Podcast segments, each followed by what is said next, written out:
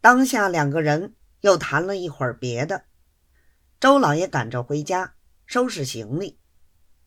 未到天黑，胡华若派人把公事送到，又送了三个月的薪水。因为出兵打仗，格外从丰，每月共总二百两银子，三个月是六百两。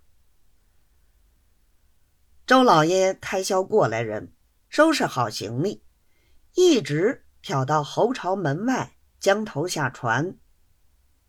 那黄文二位亦刚刚才到，又等了一会子，方见胡统领打着灯笼火把，一路蜂拥而来。到了船上，一同会着。胡华若吩咐立刻开船。船家回道：“现在夜里不好走，就是开了船也走不上多少路，不如等到下半夜，月亮上来，潮水来的时候，趁着潮水的势头，一穿就是多远，走得又快，伙计们又省力，岂不两得其便？”